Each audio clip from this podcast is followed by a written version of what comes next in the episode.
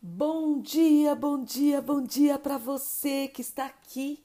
Mais um episódio para você no Chá Positivo e hoje a gente vai falar sobre a virtude da justiça e a força de caráter do trabalho em equipe. E você deve saber que muitas pessoas não conseguem trabalhar em equipe. São pessoas que, infelizmente, não têm uma gestão é, emocional, né, para trabalhar em equipe. E a gente precisa lembrar, claro, que é importante esse, essa força de caráter do trabalho em equipe, porque ela promove a inteligência social, ela promove a imparcialidade, a bondade, o amor, a honestidade. E pessoas que têm essa força de caráter, conseguem trabalhar em equipe, elas aprimoram muito mais o trabalho e as empresas também adoram pessoas que amam trabalhar em equipe. Então, para você que está chegando agora, seja muito bem-vindo, bem-vinda ou bem-vindes nesse episódio de número 90 do Chá Positivo. E é assim que a gente começa. Você trabalha em equipe? Você tem na sua casa uma equipe e consegue trabalhar muito bem com ela? Saibam vocês que o trabalho em equipe também se dá no modo casamento, né? Se você é casado ou casada e não consegue ajudar a sua esposa, ou você é uma esposa e não consegue ajudar seu parceiro, colaborar, não é fazer o serviço para ele, não, hein, gente? É você realmente tá deixando de trabalhar em equipe.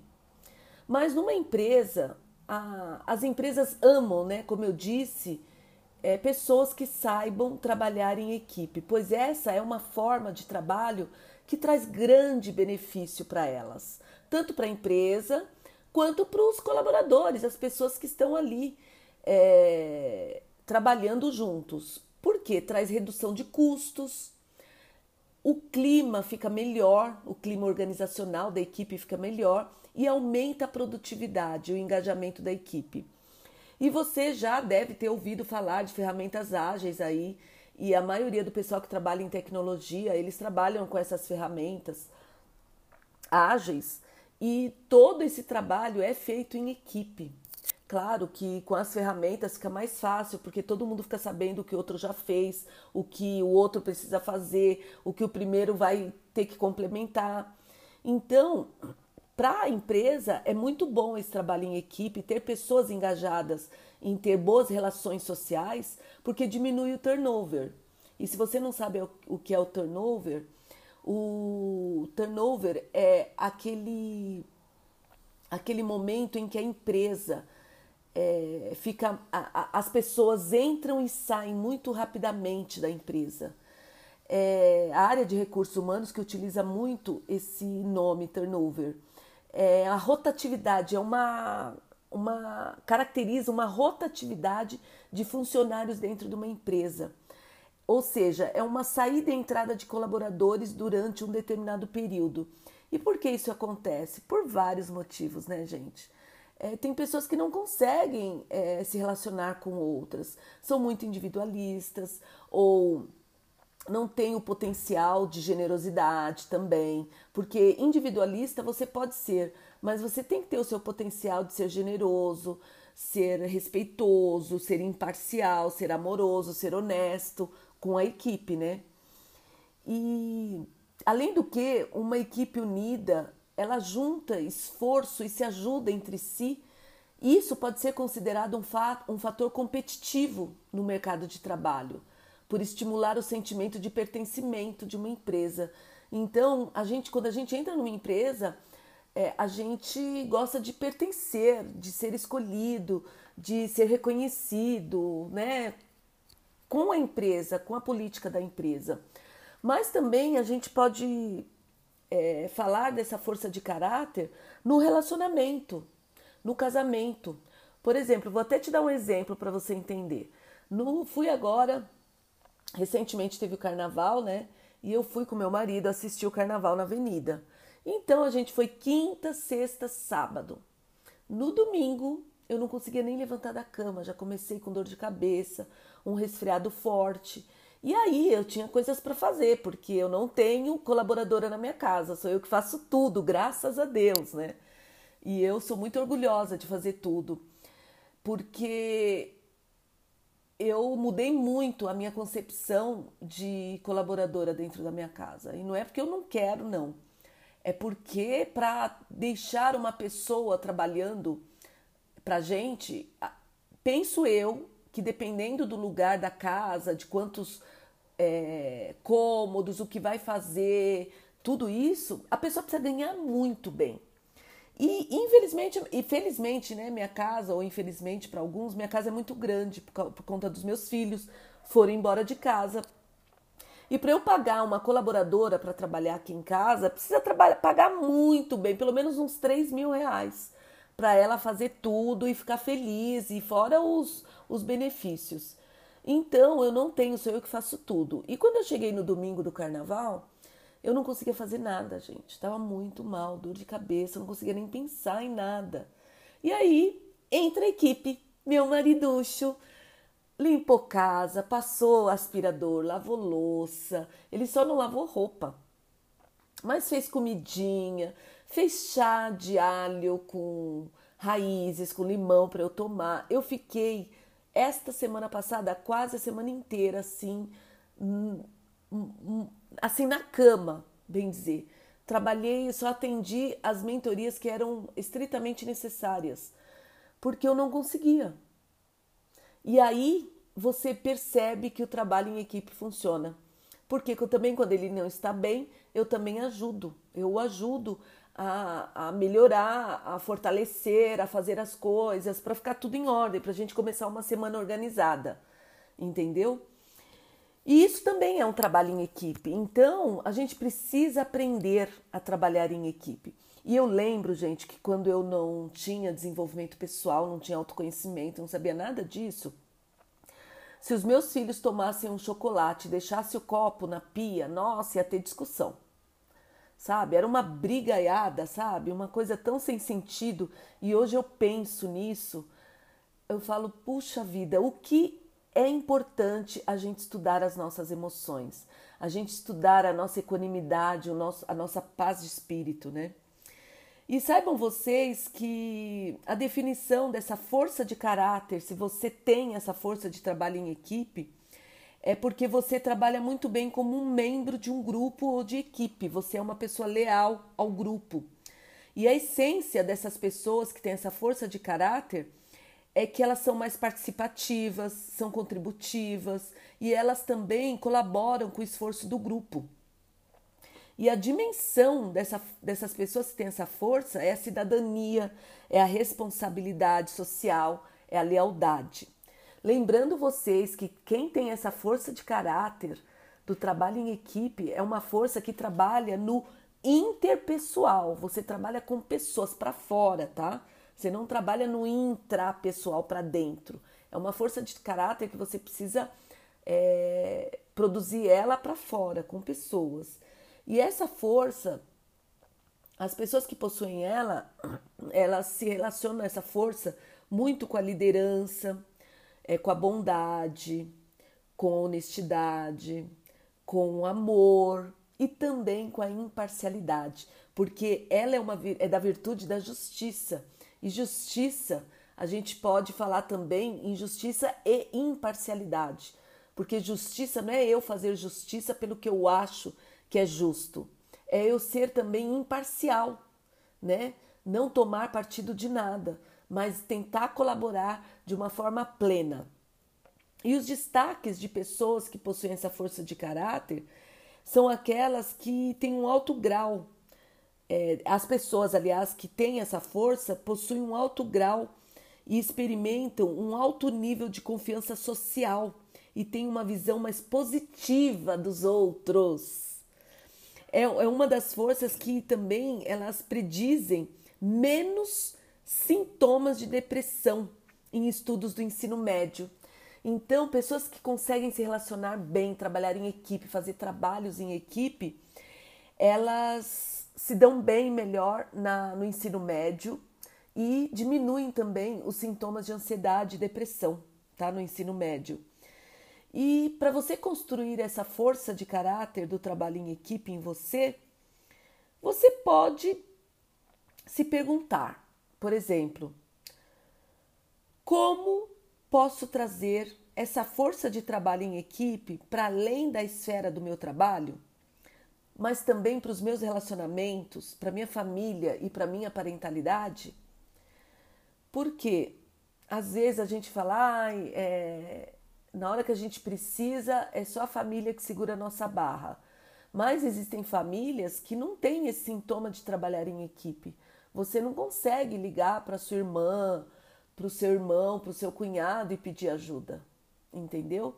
E isso também precisa ser desenvolvido em você, porque o trabalho em equipe também requer você trabalhar em equipe com a sua família, parentalidade e nos seus relacionamentos, que eu falei agora do casamento, eu e meu marido. E eu vou dar até outro exemplo. No carnaval, ele é, ele, todo mundo sabe aqui, ele faz samba enredo aí com a equipe dele. E eu sou uma das pessoas que muito é, ajuda ele no emocional, para ele não sucumbir, porque são muitos sambas, muitas emoções, um quer de um jeito, outro quer de outro, e às vezes eu tenho que sentar, a gente tem que conversar para ele entender as emoções dos amigos, dos parceiros, que é para não explodir muitas vezes, né? E isso é um trabalho em equipe que eu faço com ele. E ninguém quase sabe disso, mas a gente é, trabalha muito isso, o emocional dele, quando ele está compondo. Isso é muito legal, eu gosto muito, inclusive, de fazer. E outra pergunta que você pode se fazer para construir a força de caráter do trabalho em equipe é você se perguntar, por exemplo, quais forças combinam mais com o trabalho em equipe? Quais forças que você possui? Que combinam mais com o trabalho em equipe. E eu vou relembrar você, se você não sabe quais são suas forças de caráter, tem um link lá no meu Instagram, escrito Forças de Caráter, lá acho que no último tópico.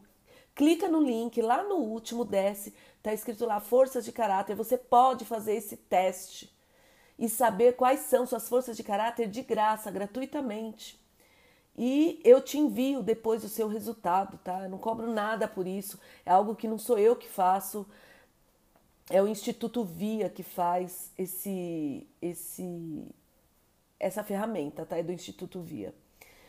E para trabalhar em equipe, você também pode, se você trabalha com liderança, você é professor, se você é mentor, você trabalha com treinamento, o trabalho em equipe, muitas vezes você vai dar uma mentoria em equipe, você precisa encorajar o autodiálogo positivo na sua equipe.